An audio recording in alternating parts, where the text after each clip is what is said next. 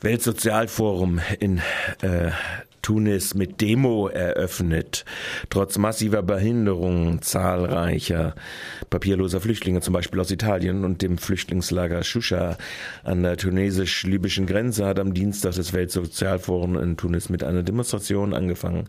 Erwartet, erwartet werden an diesem 11. Weltsozialforum ungefähr 30.000 Menschen aus 127 Ländern. Auch 60 Gruppen aus der Bundesrepublik werden an den mehr als 1000 Veranstaltungen des Forums teilnehmen. Gegenüber Radio Dreikland erklärte gestern Conny von Afrika Europe Interact unter anderem zu den Behinderungen der Teilnahme von Flüchtlingen an äh, Shusha die Leute sind hier schon die letzten Tage angekommen und die ganze Stadt ist äh, voll mit Leuten. Oh, jetzt ruft mich gerade äh, breit an. Das ist auch typisch. Ich kriege den ganzen Tag Anrufe von Flüchtlingen, vor allem aus Shusha. Und Sag doch mal noch mal kurz, was Shusha überhaupt ist. Ja, Shusha ist eben das Flüchtlingscamp an der tunesisch-libyschen Grenze, was halt seit Februar 2011 existiert, wo über 20.000 Leute waren und inzwischen noch irgendwie zwischen 1000 und 2000 und halt ein großer Teil von denen sind abgelehnte Flüchtlinge, die überhaupt keine Perspektive haben, wo der UNHCR sagt, er ist nicht mehr für sie zuständig. Also das sind irgendwie ungefähr 200, 300 noch. Und äh, dann gibt es halt noch etliche, die zwar anerkannt wurden, aber nicht mehr ins Resettlement-Verfahren kamen. Und all diese Flüchtlinge fordern halt, dass sie eine Aufnahme in einem sicheren Asylland bekommen und sind halt hier in, in Tunesien sowohl ohne Papiere als auch ohne Rechte und jegliche Möglichkeiten hier zu leben. Und deswegen haben sie halt auch schon im Januar einige Proteste gemacht.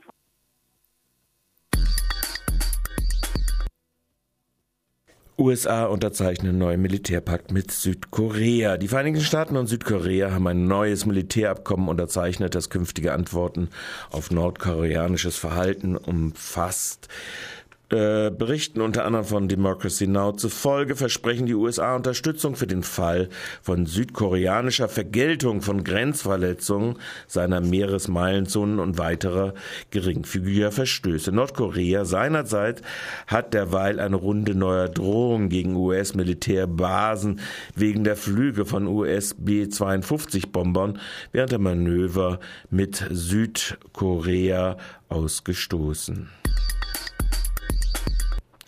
Hongkong, Hausbedienstete ohne Niederlassungsrechte. Der jahrzehntelange Kampf von ca. 300.000 Hausbediensteten um gesicherte Niederlassungsrechte endete vor dem Supreme Court mit einer Niederlage, während ausländische Arbeiterinnen in der Regel nach sieben Jahren ein Niederlassungsrecht beantragen und erhalten können, wird für den im Haushalt Beschäftigten dieses Niederlassungsrecht verweigert.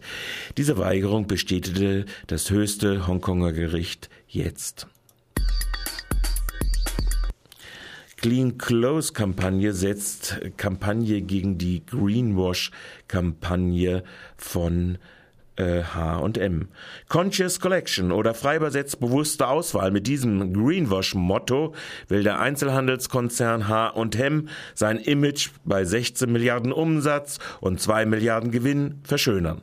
Das oft dies nur über die Überausbeutung von meist Frauen, zum Beispiel in Kambodscha, äh, diese äh, bewusste Auswahl geht und deshalb mit existenzsichernden äh, nur existenzsichernde Löhne helfen würden, erklärte gestern in Kota-Vorstand Axel Schröder gegenüber Radio Dreieckland.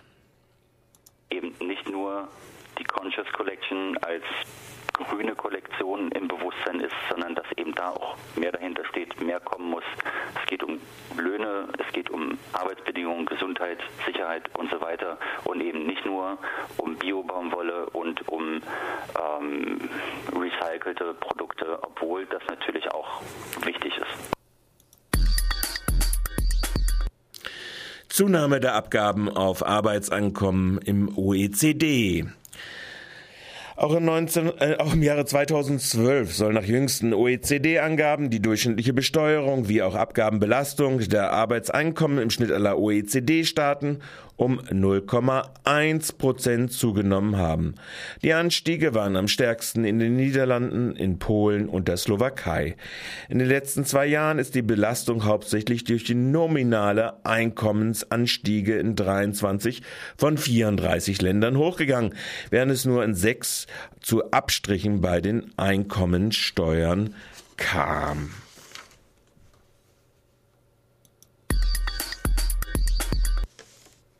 Verdienstunterschiede zwischen Frauen und Männern.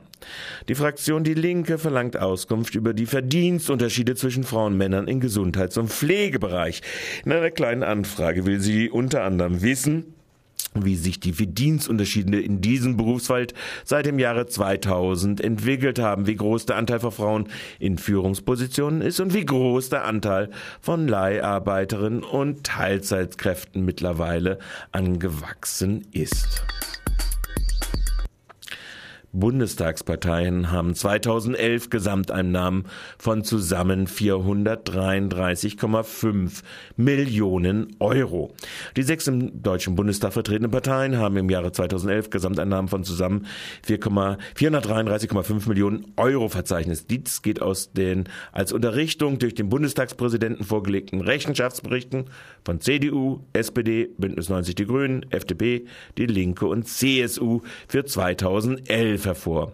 Danach beliefen sich bei der CDU im Jahre 2011 die Einnahmen der Gesamtpartei auf fast 140,96 Millionen Euro und erzielten einen Überschuss von gut 8,59 Millionen Euro. Bei der SPD hatten Einnahmen in Höhe von fast 155,68 Millionen Euro einen Überschuss von mehr als 14,15 Millionen Euro. Euro zur Folge. Bei den Grünen lagen die Einnahmen äh, bei fast äh, 36,8 Millionen Euro, um mehr als 4,28 Millionen Euro über ihren Ausgaben. Besonders Profiliert ist die Wirtschaftspartei FDP. Sie verzeichnete bei fast 34,3 Millionen Euro an Einnahmen ein Defizit von 414.000 Euro. Sie versteht es also gut zu wirtschaften. Die Linke weist in ihrem Bericht bei Einnahmen von Höhe von 28,7 Millionen Euro einen Überschuss von mehr als 1,88 Millionen Euro aus. Die CSU kommt als südbayerische Regionalpartei mit Einnahmen von knapp 37,4 Millionen Euro und Ausgaben von gut 31,9 Millionen Euro auf einen Überschuss von mehr als 5 Millionen Euro. Die Pro-Kopf-Arbeitszeit in Baden-Württemberg ist seit ist 2012 zum ersten Mal wieder leicht rückläufig. Zwar ist die Summe aller Arbeitsstunden um 0,6 Prozent gestiegen, da aber auch die nominale Zahl der Erwerbstätigen im Jahre 2012 auf 5,81 Millionen zunahm, bedeutet die Zunahme um 50 Millionen Stunden oder 0,6 Prozent eben eine Senkung pro Kopf. Bundesweit stieg das Arbeitsvolumen um 0,4 Prozent auf 58 Milliarden Stunden. Wie das Statistische Landesamt nach neuestem vorläufigen Berechnungen des Arbeitskreises Erwerbstätigen Rechnung des Bundes und der Länder mitteilt, lag dagegen 2012 die Zahl des der durchschnittlich geleisteten Arbeitsstunden je Erwerbstätigen, die sogenannte Pro-Kopf-Arbeitszeit, erstmals seit 2009 mit 1372 Stunden um 9 Stunden oder 0,6 Prozent unter dem Niveau des Vorjahres. Im Durchschnitt aller Bundesländer sank die Pro-Kopf-Arbeitszeit um 0,7 Prozent auf 1397 Stunden.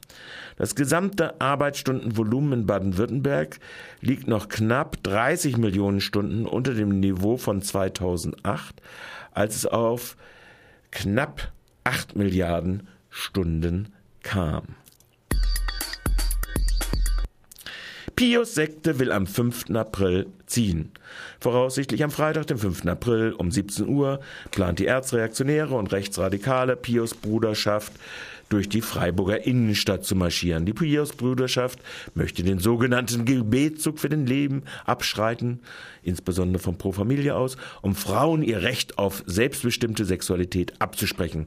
Zudem betreiben die selbsternannten Lebensschützer der Pius-Brüderschaft Antisemitismus und Holocaustleugnung, Sexismus und Homophobie. Kurz gesagt, es handelt sich um eine reaktionäre, anti-emanzipatorische Gruppierung. Die Pius-Bruderschaft lehnt einen religiös-neutralen Staat ab, da dieser die von Zitat von Gott in die Menschen und in die Gemeinschaft, sei es die Familie und der Staat, hineingelegte Ordnung, Zitat Ende, nicht anerkennen würde. So die Gottesdienstordnung Januar 2010 des Priorats St. Michael. Stattdessen fordern sie, so Franz Schmidberger, Distriktoberer der Pius-Brüderschaft Deutschland, einen autoritären Gottesstaat mit christlicher Gesellschaftsordnung. Wie üblich wird die rechte Sekte den mächtigen Arm der bewaffneten Staatsorgane und außerdem ihren Sektengeheimdienst in Stellung bringen. Last not least, ein kleiner Kommentar. Grüner Fraktionsvize bemüht wieder weiße Salbe, Fass gegen Mietsteigerung und fehlende preisgünstige Wohnungen. Mittlerweile ist es auch beim Miethauptpreistreiber via der Freiburger Stadtbau, dem wohnungspolitischen Sprecher der Freiburger Grünen Gerhard Frei, nicht mehr verborgen geblieben, dass es in Freiburg vor allem an preisgünstigen Wohnraum fehlt. Herr Frei notiert zwar ganz buchhalterisch selbst, dass die Grenze von, zum strafbaren Mietwucher bei Neuvermietungen längst überschritten ist. Nur was schert ihn dies eigentlich weiter? Eben nix. Ihm soll die Verwaltung stattdessen mal jetzt für den Neubau und nur da aufbereiten, wie über städtebauliche Verträge möglicherweise doch irgendwie was noch gedreht werden kann.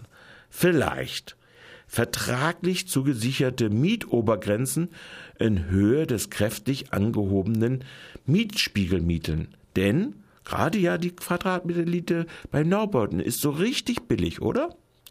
Die Einräumung von Belegungsrechten an die Stadt. Natürlich nur wirklich befristet und als Teilkontingent. Wo kämen wir denn sonst dahin? Oder gar vielleicht als Pflicht, die Wohnungen als Mietwohnungen zu erhalten, statt sie in Eigentumswohnungen umzurubbeln. Wie überaus mütig angesichts der erzielten Mietrenditen in Freiburg. Last not least sollen vielleicht nicht irgendwie gar die Teilkontingente auch noch in der Belegungsbindung verlängert werden.